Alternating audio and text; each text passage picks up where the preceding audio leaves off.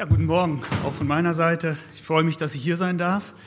Ich weiß nicht, wer sich überhaupt an mich noch erinnert. Ich war in den alten Räumen einmal da, aber auch schon in den neuen. Und es ist schön, Gemeinschaft mit euch zu haben. Auch in Burghausen waren einige von euch da. Ich durfte auch da sein. Ich war im Seminar von Walter und ich fand es toll zu hören, was Gott tut, auch durch, äh, das, für, durch diesen Glaubenskurs, den ihr hier durchführt. Macht weiter so. Das ist wirklich ein Segen, so für Gott da zu sein und Veränderung zu bewirken in unserem Leben durch Gottes Wort und durch das, was er tut. Wir sind von ihm abhängig. Eigentlich können wir gar nichts tun. Also ich selbst bin seit elf Jahren in der Gemeinde Immanuel, dort für die junge Generation zuständig im Pastorendienst. Und äh, es macht mir immer noch Freude und es ist gut, dort dem Herrn einfach zu dienen, ihn zu erleben. Vielleicht noch ein kleiner Werbeblock hier in dieser Richtung von der Jugend. Vom 2. bis 5. Oktober 2014 wird unser nächstes Juvo stattfinden. Wahrscheinlich im Osten. Wir präferieren Dresden, aber ist noch nicht sicher. Also haltet euch das schon mal frei. Keine Freizeit oder so in der Nähe, sondern kommt alle mit. Das wird richtig gut, glaube ich schon. Wir beten dafür, dass Gott das vorbereitet und dass wir ihn wirklich erleben möchten. Ja, ich bringe auch Grüße von meiner Gemeinde mit, von der Immanuel-Gemeinde, auch von meiner Frau. Sie hat selber Verantwortung jetzt im Gottesdienst in Immanuel und deswegen ja, kann sie leider nicht da sein. Ja, ich habe diese Geschichte, mit der ich einsteigen möchte, jetzt in die Predigt von diesem Buch hier, Philipp Jensi erzählt sie. In diesem Buch Gnade ist nicht nur ein Wort. Übrigens sehr empfehlenswert, kann ich wirklich sagen, dieses Buch. Und ähm, das Thema habe ich mal so genannt, was ist das Besondere an der Gnade? Was ist das Besondere? Er erzählt hier in diesem Buch von einer Prostituierten, die Geschichte einer Prostituierten, die er von einem Freund gehört hat, der in Chicago arbeitet, also einen von diesen Vororten, wo es sicherlich ja nicht einfach ist unter Randgruppen. Vielleicht können wir das erste Bild und dann mache ich die dann jeweils weiter. Also, er berichtet Folgendes, dieser Mann. Eine Prostituierte kam in einem erbärmlichen Zustand zu mir. Sie hatte keine Wohnung, ähm, war krank und war nicht imstande, ihr zweijähriges Töchterchen irgendwie durchzubringen. Unter heftigem Weinen erzählte sie, sie hätte ihre Tochter, die gerade mal zwei Jahre alt ist, zur Prostitution für sexuelle Praktiken angeboten.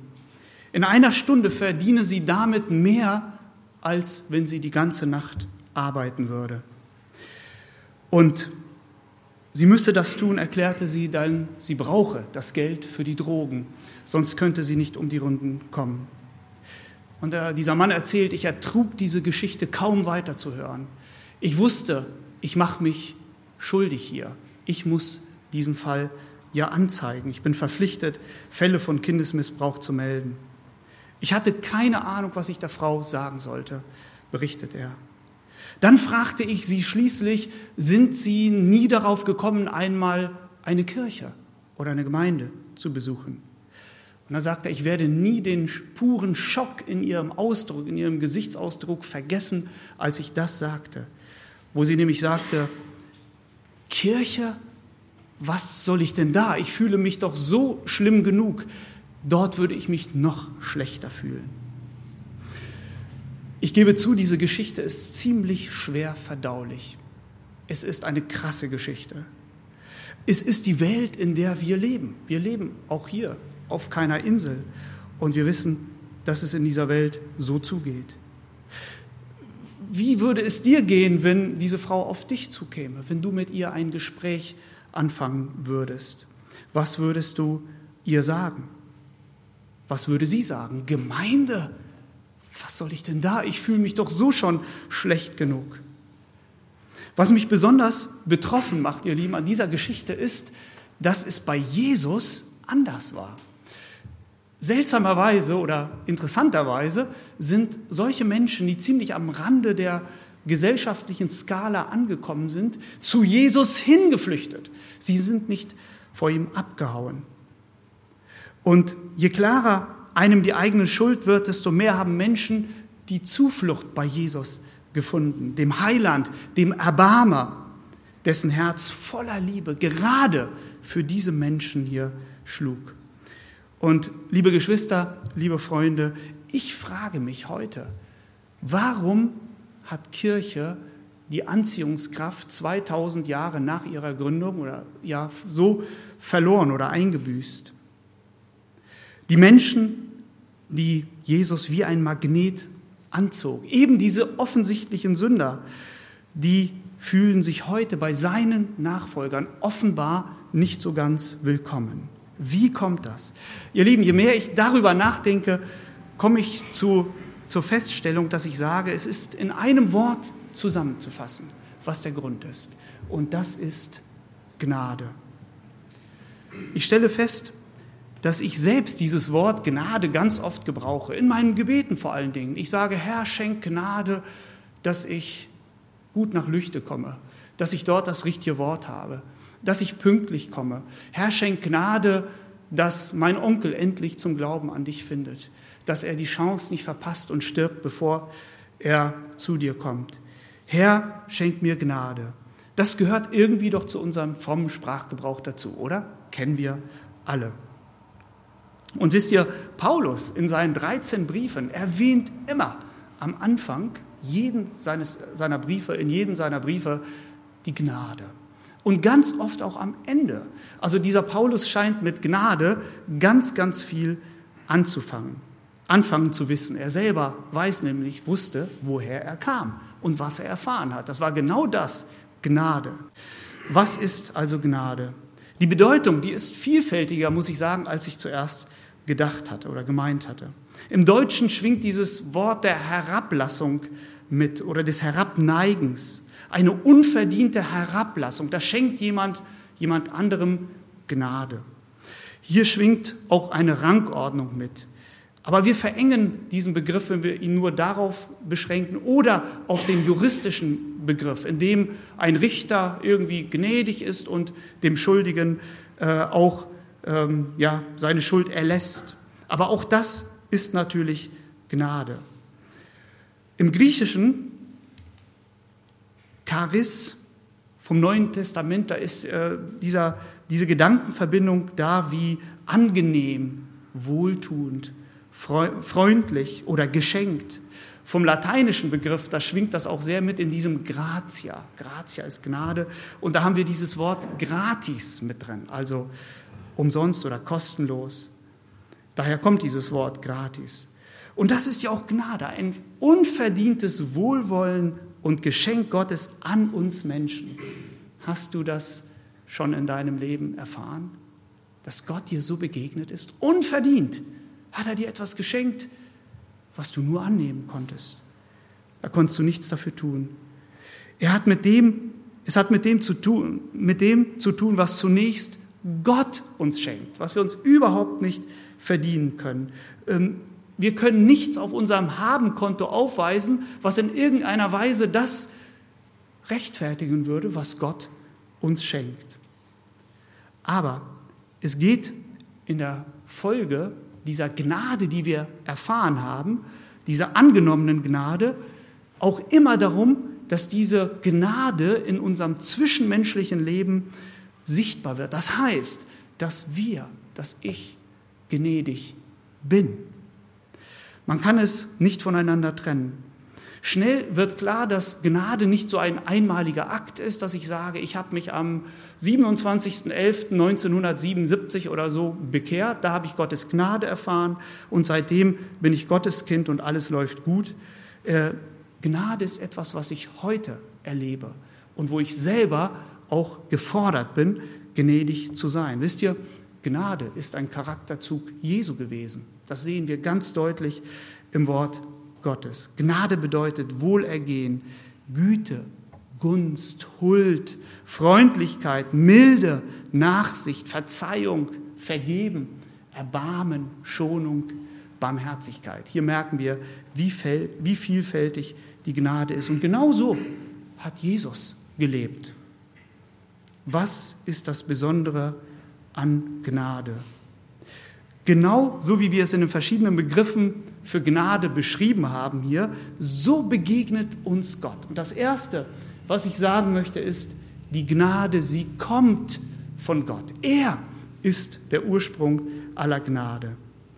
Und genauso wie wir in ja, und das war die Entdeckung übrigens auch für Luther, vor 500 Jahren etwa, wo er diese existenzielle Frage für sich gestellt hatte, wie bekomme ich einen gnädigen Gott? Er hat sich gequält, er hat alles Mögliche auf sich genommen, nur um einen gnädigen Gott zu bekommen. Und irgendwann hat er es dann wirklich verstanden. Und er hat gemerkt, Gnade kommt nicht aus der Religion, aus meiner, aus meiner Leistung heraus, so wie er es in der katholischen Kirche erlebt hat. Denn man kann ja nie sicher sein, wann man es geschafft hat. Wann überwiegen meine guten Taten die bösen? Wann kann ich sagen, ich habe jetzt genug getan? Übrigens auch bei den Moslems ist es so. Sie sagen, wenn du mehr gute Taten auf deinem Habenkonto hast als schlechte auf deinem Sollkonto, dann wirst du einmal ankommen. Aber du weißt nie genau, wann wirst du denn genügend Taten haben. Und wenn die schlechten Taten etwas mehr überwiegen, dann hast du Pech gehabt dann wird das nichts mit dem Paradies. Nun, der Luther entdeckte dann die Bedeutung von Gottes Gnade. Der Gerechte wird aus Glauben leben, aus Habakkuk 2, Vers 4. Und diese Entdeckung der Gnade hat zur Reformation geführt, sodass in unserem Land eine radikale, eine radikale Änderung passierte und dass auch andere Länder gesegnet wurden. Die, Gott, die Gnade Gottes, sein Wohlwollen, seine Güte und Gunst und Barmherzigkeit ist uns geschenkt worden. Paulus schreibt an Titus in Kapitel 2, Vers 11, denn es ist die Gnade Gottes erschienen, die heilbringend ist für alle Menschen. Die Gnade Gottes ist erschienen, die heilbringend ist für alle Menschen. Und das ist uns in einer Person gezeigt worden. Genau, hier haben wir den Vers. Das Zweite, was wir sehen, ist, die Gnade kommt nicht aus dem Gesetz. In Johannes 1, Vers 17 steht, denn das Gesetz wurde durch Mose gegeben. Die Gnade und Wahrheit ist durch Jesus Christus geworden. Das ist das besondere Geschenk. Sie kommt durch Jesus und wird dadurch, erst dadurch greifbar, erfahrbar, weil Jesus Christus gekommen ist. Ein paar Verse davor heißt es ausdrücklich, und das Wort, nämlich Jesus, wurde Fleisch und wohnte unter uns. Und wir sahen seine Herrlichkeit, eine Herrlichkeit als des eingeborenen Sohnes vom Vater, voller Gnade und Wahrheit. Gott ist ein Gott voller Gnade und Wahrheit. Und das Erstaunliche ist doch, dass er unter uns wohnen möchte obwohl er der heilige Gott ist. Als der einzige Sohn kam er vom Vater, um uns eben dieses Wohlwollen, diese Güte und Liebe, diese Barmherzigkeit zu schenken. Ich verstehe schon also sehr gut, warum Jesus gerade die anzog, die sich danach gesehnt hatten, nach dieser Liebe, nach Gnade. Und sie haben es nirgendwo anders in der Welt gefunden. Und wisst ihr, es gibt keine Gnade in der Welt. Da wirst du nach dem beurteilt, was du leistest, was du tust. Und Gnade, auf Gnade kannst du nicht zählen und hoffen. Und ich verstehe auch gut, warum die Pharisäer und Schriftgelehrten Jesus abgelehnt haben. Sie konnten die Gnade nicht annehmen, denn sie kamen vom Gesetz her. Und das Gesetz fordert Leistung. Und die musst du erbringen. Und wenn du die nicht erbringst, dann hast du keine Gnade. Sie kamen also von der Religion her. Und diese Institutionen kennen alle keine Gnade. Und das Tragische war, dass sie Jesus dadurch nie kennenlernen konnten, weil sie ihre eigenen Leistungen in den Vordergrund gestellt haben. Und Jesus hatte da keinen Platz, ist doch klar. Wenn ich das selber schaffe, brauche ich Jesus nicht. Nun, während einer Konferenz in Großbritannien, da ging es um vergleichende Religionswissenschaften, gab es eine Diskussion, und zwar gerade unter dieser Frage, was ist das Besondere am Christentum? Was ist das Besondere. Und so begannen sie, die Möglichkeiten zu prüfen und haben dann gesagt, ja, es ist die Menschwerdung Jesu, ja, aber es gibt in anderen Religionen ja auch unterschiedliche Vorstellungen von Göttern, die in irgendeiner menschlichen Gestalt aufgetreten sind. Äh, oder ist es die Auferstehung Jesu? Und dann kamen sie darauf, ja, aber in manchen Religionen werden ja auch so Auferstehungsberichte äh, weitergegeben. Die Debatte ging eine Zeit lang weiter und dann kam C.S. Lewis in den Raum. Er fragte, was ist das, äh, was ihr hier gerade diskutiert? Und dann sagten sie ihm das, ja, es geht um das Besondere am Christentum im Vergleich zu den Weltreligionen. Und da sagte Lewis, das ist einfach zu erklären. Das Besondere am Christentum ist Gnade.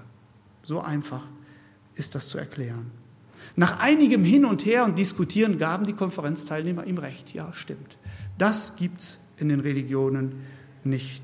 Die Erkenntnis, dass Gottes Liebe uns völlig umsonst, kostenlos, ohne eigene Vorleistung geschenkt wird, das gibt es nicht bei dem Pfad der Buddhisten, wo es um die rechte Sammlung zum Beispiel geht, um die Konzentration. Das gibt es nicht in der Lehre vom Hindus, von, den, von den Hindus vom Karma, auch nicht in der muslimischen Gesetz, Gesetzesordnung, da gibt es das auch nicht. Alle bieten einen Weg an, wie man sich Gnade oder Anerkennung verdienen kann. Martin Buber, ein jüdischer Religionsphilosoph, hat das einmal so gesagt, nichts verdeckt Gottes Angesicht so sehr wie Religion. Und ich glaube, das stimmt. Religion verdeckt das Angesicht Gottes. Allein das Christentum wagt es zu erklären, dass Gottes Liebe bedingungslos ist, eben aus Gnade geschieht und geschenkt wird. Aber ich frage mich, leben wir das auch immer so als Christen, die Gnade empfangen haben? Und wisst ihr, weil Jesus genau wusste, dass er unseren inneren Widerstand, den wir innerlich irgendwie so haben, gegen die Gnade oder der Gnade gegenüber, dass er diesen Widerstand brechen musste, hat er viel erzählt, äh, viele Geschichten erzählt über das Reich Gottes, wie es dort zugeht, in dem Gnade herrscht, wo Gott die Sonne scheinen lässt über Gerechte und Ungerechte, wo alle von Gottes Güte irgendwo profitieren ähm, und wo das Unkraut zusammen mit dem Weizen wächst und irgendwann natürlich kommt dann die Scheidung, dann kommt dann äh, was Unkraut ist und was nicht, aber erst einmal wächst alles zusammen. Und äh, ja, was ist das Besondere an der Gnade? Sie ist nicht logisch, ja noch mehr. Die Gnade ist eigentlich ein Skandal. Gnade irritiert uns sogar, weil sie ungerecht ist. Jesus hat viele Geschichten erzählt, die den Charakter äh, von ihm äh, oder die den Charakter von Gott beschreiben. Ganz oft das, sind das so Geschichten, die, an die wir uns so gewöhnt haben, die uns so normal geworden sind, auch schon von der Kinderstunde, dass wir gar nicht das mal richtig so beachten, wie skandalös eigentlich die Geschichten sind, die Jesus erzählt hat. Zum Beispiel diese Geschichte von den zwei verlorenen Söhnen. Ähm, Lukas 15. Der Jüngere will weg von seinem Vater, weg von zu Hause, will die Welt genießen und er besitzt die Unverschämtheit, sein Erbe sich auszahlen zu lassen. Wisst ihr, was er damit gesagt hat? Eigentlich hat er damit gesagt, Papa, ich wünschte, du wärst tot, du wärst nicht mehr da, weil das hat man, das Erbe hat man vorher nicht bekommen. Er hat mit dem Vater gebrochen. Und er bekommt aber das, was er verlangt hat von seinem Vater. Der Vater hält ihn nicht fest. Er lässt ihn gehen, er lässt ihn ziehen. Und irgendwann verprasst er alles mit Partys, mit Hurerei und allem Möglichen. Und irgendwann hat er nichts mehr. Selber schuld, würden wir doch sagen, oder? Warum machst du das? Du bist doch selber schuld. Oft denke ich so.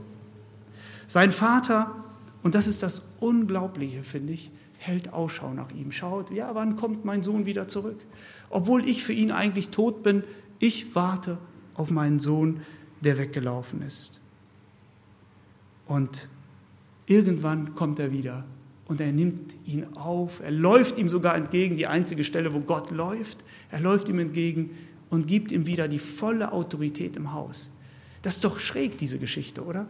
Wer würde das machen? Das würde doch kein Mensch machen. Und als der ältere Sohn das mitbekam, war er nicht begeistert über das, was er da erlebt. Er dachte, was ist das denn? Der hat alles verprasst, der hat gar nichts mehr. Der ist abgebrannt bis zum geht nicht mehr.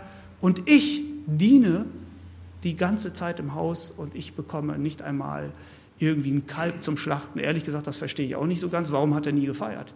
Durfte er das nicht? Wollte er das nicht? Keine Ahnung. Ist irgendwie komisch. Bedenken wir aber, dass Jesus zu Pharisäern und Schriftgelehrten hier redete, als er dieses Gleichnis erzählte. Und zwar zu solchen, die meinten, Gnade haben wir doch gar nicht nötig. Wir leisten doch, wir machen etwas, wir tun etwas. Und denen hat er diese Geschichte erzählt. Sie waren also draußen, sie hatten keine Beziehung zu Gott gehabt. Und infolgedessen waren sie auch nicht gnädig. Und das sieht man, wenn man die Geschichten liest. Die waren sowas von ungnädig, unbarmherzig, dass es für Jesus eine große Herausforderung war, mit ihnen zusammen zu sein. Und wenn es um den Lohngedanken geht, ist der Vater hier auch sehr ungerecht, muss man auch wirklich sagen. Und wisst ihr was? Gnade ist tatsächlich ungerecht. Gnade ist nicht gerecht. Sie gibt uns nämlich das, was wir niemals verdient haben. Wir haben alle den Tod verdient. Wir alle, ich und du, wir alle haben die ewige Trennung von Gott verdient. Keiner kann auch nur im geringsten sagen, ich habe einen Anspruch auf ewiges Leben. Ja, wie denn das? Wir haben uns doch von Gott getrennt.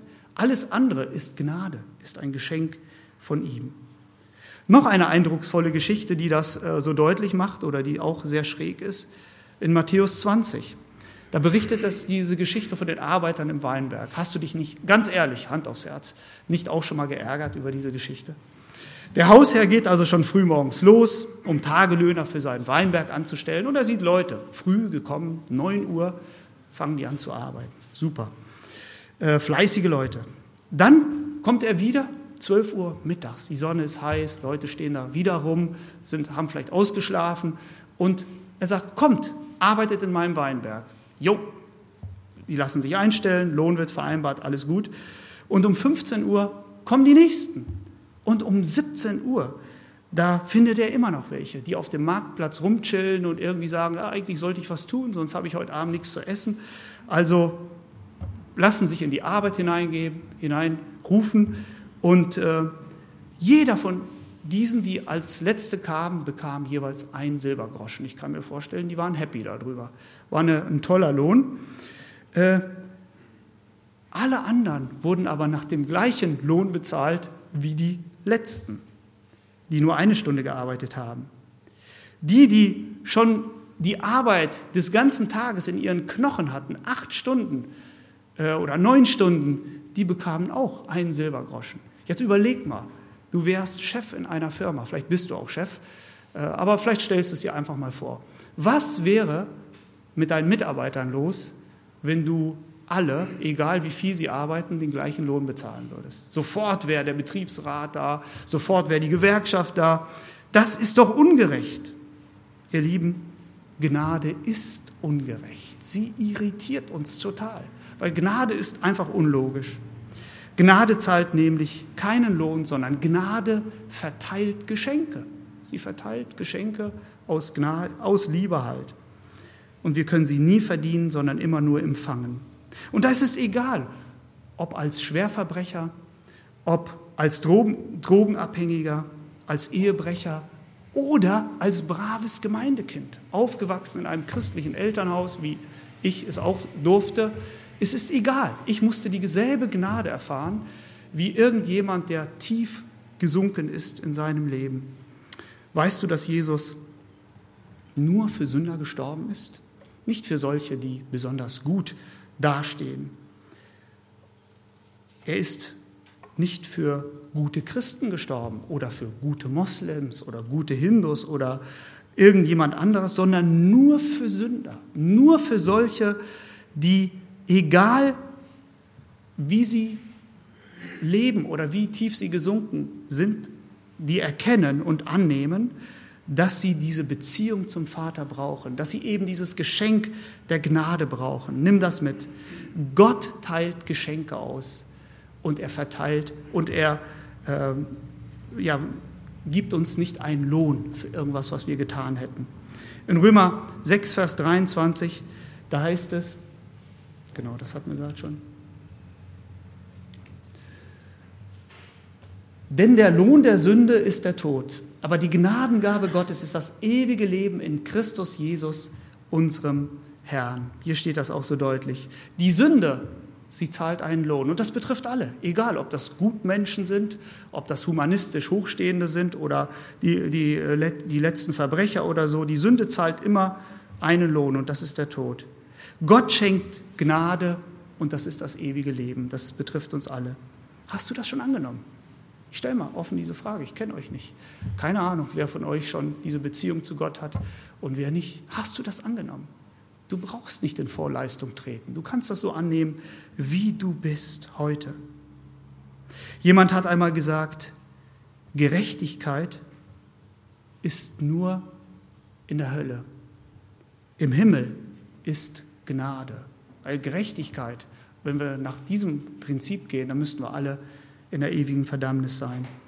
Aber Gnade ist im Himmel. Aber wisst ihr, es ist keine billige Gnade, so nach dem Motto, naja, ich nehme sie dann auch noch mal so mit und lebe weiter, wie ich bis jetzt gelebt habe. Nein, die Gnade, die hat dem Vater alles gekostet. Er hat seinen Sohn dahingegeben. Er hat alles gegeben, sein Liebstes. Wisst ihr, als Kind dachte ich manchmal so, ja, aber warum ist Gott nicht selber gekommen? Warum schickt er seinen Sohn? Wäre das nicht das größere Opfer, wenn er selber gekommen wäre und für uns gestorben wäre? Ich muss sagen, ich verstehe das heute. Ich habe selber einen Sohn, der jetzt 18 ist. Äh, und ich muss sagen, wenn ich vor der Wahl stände, entweder ich sollte sterben oder mein Sohn, würde mir die Wahl überhaupt nicht schwerfallen. Ich würde sofort sagen, ich mach's. Und ich weiß, dass es das weitaus größere Opfer für Gott sein Sohn war. Er wäre vielleicht lieber selber gekommen. Er hat seinen Sohn geschickt, sein Liebstes, das er hatte, und er hat bezahlt. Für Gnade hat Gott alles bezahlt, alles beglichen. Wisst ihr, wir reden viel im Christentum über Gnade, aber ich frage mich wirklich, ob wir das verstanden haben, wovon wir reden. Ja, wir wissen, dass wir allein aus Gnade gerettet sind und wir profitieren davon, auch wie dieser große Schuldner in Matthäus 18. Ihr kennt die Geschichte sicherlich auch, dem eine unvorstellbar große Summe, die er niemals im Leben bezahlen könnte, erlassen wurde. Und dann kommt er nun zu einem seiner Freunde dort, der hat ihm einen lächerlichen Centbetrag geschuldet. Und was macht er? Das verstehe ich nicht. Der packt ihn und sagt, bezahle mir, was du mir schuldig bist, bis auf den letzten Cent. Und er brachte ihn fast um. Also wie geht sowas? Eine Gnade erfahren und auf der anderen Seite nicht gnädig sein. Das passt nicht zusammen, ihr Lieben. Das ist das, was Jesus uns da sagen will. Da hält Jesus uns, glaube ich, einen Spiegel vor, wie wir Menschen oft sind. Wir behandeln den anderen nicht so, wie Gott uns behandelt. Und ich sehe in diesem Gleichnis auch, dass wir nicht automatisch gnädig sind und vergebungsbereit. Das sind wir nicht. Wir müssen daran arbeiten, zu überlegen und zu, zu reflektieren, was hat Gott mir eigentlich getan? Hast du das verstanden, was Gott in deinem Leben getan hat, wenn du Christ bist? Er hat dir so viel Gnade geschenkt. Und warum sind wir oft so gnadelos unter uns Christen? Und ich muss sagen, ich könnte mehrere Beispiele nennen aus meiner Gemeinde, wo ich Gnadelosigkeit beobachte. Aber ich brauche gar nicht so weit zu gehen. Ich kann in meinem eigenen Leben schauen, wo ich selber gnadelos bin. So nach dem Motto, ja, was machst du denn da? Du bist doch selber schuld. Hättest du mal gehört, dann würdest du nicht da landen. Nein, ähm, Gnade ist etwas anders. Gnade hilft dem anderen wieder auf und zurecht. Petrus fordert uns in 2. Petrus 3, Vers 18 auf, in der Gnade und Erkenntnis zu wachsen. Auch das zeigt uns, wie wichtig die Gnade im Alltag ist. Gnade ist etwas, was wir nicht schwuppdiwupp bekommen bei der Bekehrung und jetzt sind wir alle wunderbar gnädig. Nein, wir müssen darin wachsen. Wo müssen wir Buße tun, wo wir versagt haben, wo wir Gottes Gnade nicht gelebt haben, obwohl wir sie empfangen haben? Bist du in deiner Familie gnädig, als Vater, als Mutter, als Geschwisterkind, deinen Geschwistern gegenüber? Ähm, Verbreitest du einen Duft der Gnade, eben dieses Wohlwollens, der Freundlichkeit, oder ist es eher ein Duft der Ungnade? Was bewirkt Gnade in meinem Leben? Das möchte ich als letztes noch erwähnen. Was bewirkt es? Nun wisst ihr, wenn ich Gnade erfahren habe, dann beginne ich Gottes Liebe zu begreifen, zu begreifen, er ist so wunderbar. Karl Barth, der große Theologe, hat mehr Bücher geschrieben, als ich jemals im Leben lesen werde.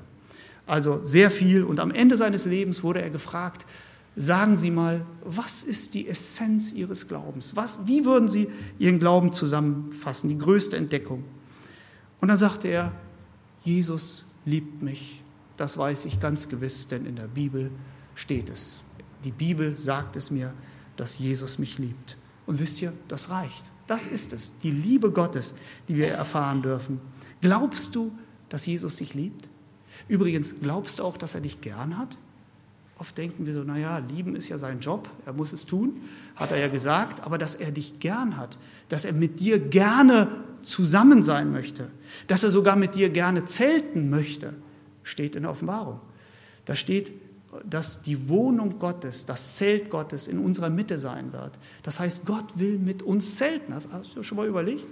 Also wir haben jetzt Urlaub, ne? manche fahren zelten, jetzt überlegen, Gott will mit dir zelten. Ist doch irgendwie interessant, ne? wenn man das überlegt. Siehe da, das Zelt Gottes bei den Menschen, heißt es in Offenbarung 21, Vers 3. Das heißt nichts anderes als Gott in ihrer Mitte. Gott will in deiner Mitte sein. Ist doch krass, oder? Gott will in unserer Mitte sein wohnen. Was durch, das, äh, was durch die Sünde im Paradies zerstört wurde, was kaputt gemacht wurde, weil der Mensch sich vor Gott verstecken, da musste der Mensch sich verstecken, das ist durch Jesus aufgehoben, indem er zusammen mit uns sein will. Da brauchen wir uns nicht mehr verstecken. Da dürfen wir seine Gegenwart erleben. Eine Liebesbeziehung mit unserem Schöpfer. Ist doch der Hammer, oder? Wenn man sich das überlegt. Manche meinen, es reicht doch an Gott zu glauben. Warum soll ich ihn denn auch noch lieben. Aber wisst ihr, das höchste Gebot ist nicht Glaube an Jesus, sondern liebe ihn, liebe ihn von ganzem Herzen. Das ist das, was Jesus ehrt und was er möchte. Noch etwas, was bewirkt Gnade in meinem Leben? Ich fange an, die Menschen mit Gottes Augen zu sehen. Egal, ob das Afrikaner, Europäer sind, Südamerikaner, Politiker, Bankangestellte, Moslems, Junge, Alte, Prostituierte, Homosexuelle, egal. Ich beginne sie mit den Augen Gottes zu sehen. Ob sie mir sympathisch oder quer liegen, ist egal. Im Grunde kommen wir auch hier heute alles als Sünder zusammen. Nicht als solche, die es schon gepackt haben und schon beim Herrn sind. Wir sind alles Bedürftige. Also vielleicht hilft das auch mal zu sehen, wir kommen als Sünder zusammen als solche, die Gott aber gerecht spricht. Und Gott liebt jeden Menschen, egal wer sie sind, was sie getan haben. Wir können nichts tun, genau, wir können nichts tun, damit Gott uns mehr liebt. Aber umgekehrt gilt das auch. Wir können nichts tun, damit Gott uns weniger liebt. Und das ist irgendwo manchmal vielleicht doch schwer zu verstehen. Gerade die Geschichte vom Verlor von den verlorenen Söhnen, die lehrt genau das. Äh, Jesus oder der Vater hat ihn geliebt, auch da, wo er aus dem Dreck nach Hause kam und gerade da. Und ich will es lernen, jeden zu lieben, weil ich weiß, was die Gnade bewirkt hat in meinem Leben. Noch etwas bewirkt die Gnade in meinem Leben. Weil Gnade so kostbar ist, kann ich damit nicht spielen. Äh, Hebräer Kapitel 10 da warnt der Schreiber davor, den Geist der Gnade zu verhöhnen, indem wir leichtfertig mit Sünde umgehen in unserem Leben. Denn wenn wir das Opfer Jesu gering achten, dann gibt es kein anderes Opfer. Es gibt keine andere Möglichkeit der Versöhnung außer durch Jesus. Und deswegen ist die Gnade nicht billig. Sie hat wirklich alles gekostet und sie führt nur über Jesus. Deswegen heißt es, kein Weg führt an Jesus vorbei. Er ist der Weg, die Wahrheit, das Leben. Es gibt keinen anderen Weg. Sie ist deshalb auch kein Freibrief zum Sündigen. So nach dem Motto, ich habe die Gnade erfahren, also kann ich jetzt weiter sündigen. Paulus war ganz deutlich davor. Er sagt, ja, ich habe Gnade erfahren, aber ein Freibrief zur Sünde niemals. Sie ist kein Freibrief, sondern Gottes Möglichkeit, von Sünde frei zu werden. Noch etwas. Sie treibt mich näher zu Jesus. Ich will ihm immer ähnlicher werden. Ich will so werden wie Jesus, denn er ist mein neuer Herr geworden. Ihn möchte ich lieben. Ihn möchte ich äh, mein Leben geben.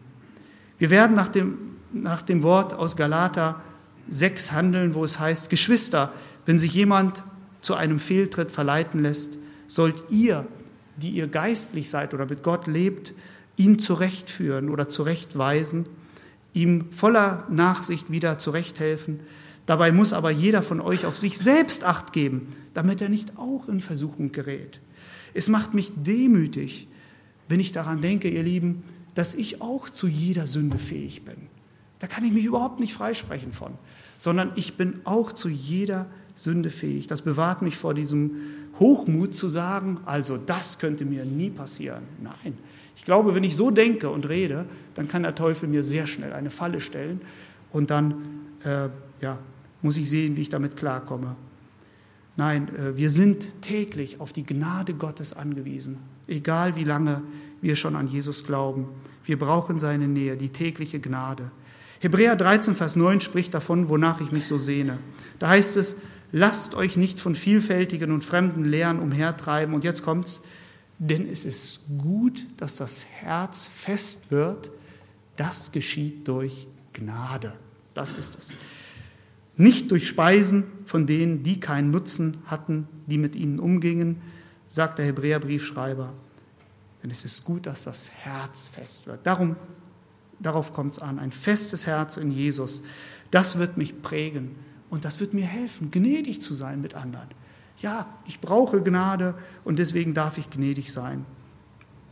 Gott wird uns ans Ziel bringen und das geschieht durch Gnade. Glaubst du das? Hast du das schon erfahren?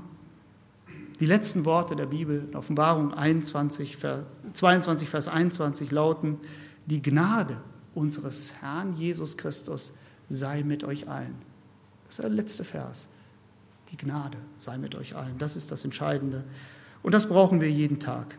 Ich bete noch. Herr Jesus, ich bin immer wieder so fasziniert, wenn ich darüber nachdenke, was du mir geschenkt hast, dass du mir Gnade gegeben hast, selbst wenn ich als äh, ein Kind in gläubigem Elternhaus aufgewachsen bin, konnte ich mir überhaupt nichts einbilden darauf. Ich war genauso verloren wie alle anderen und ich brauche deine Gnade, auch heute, jeden Tag neu. Ich danke dir, Herr, dass du sie mir geschenkt hast und dass du alles getan hast, um mich in Verbindung mit dem Vater zu bringen. Und ich danke dir, dass du mir auch helfen möchtest, gnädig zu sein mit Menschen, denen ich täglich begegne, gerade auch mit meinen Geschwistern. Herr, dass ich diese Gnade auch wirklich lebe, dass ich die Atmosphäre, eine Atmosphäre der Gnade auch ausstrahlen kann. Herr, ich bete auch für diese Gemeinde hier, dass du sie segnest, dass du ihnen hilfst, Gnade anzunehmen, ohne eigene Leistung vorweisen zu müssen und Gnade zu leben, Herr. Segne sie dahingehend zu deiner Ehre. Amen.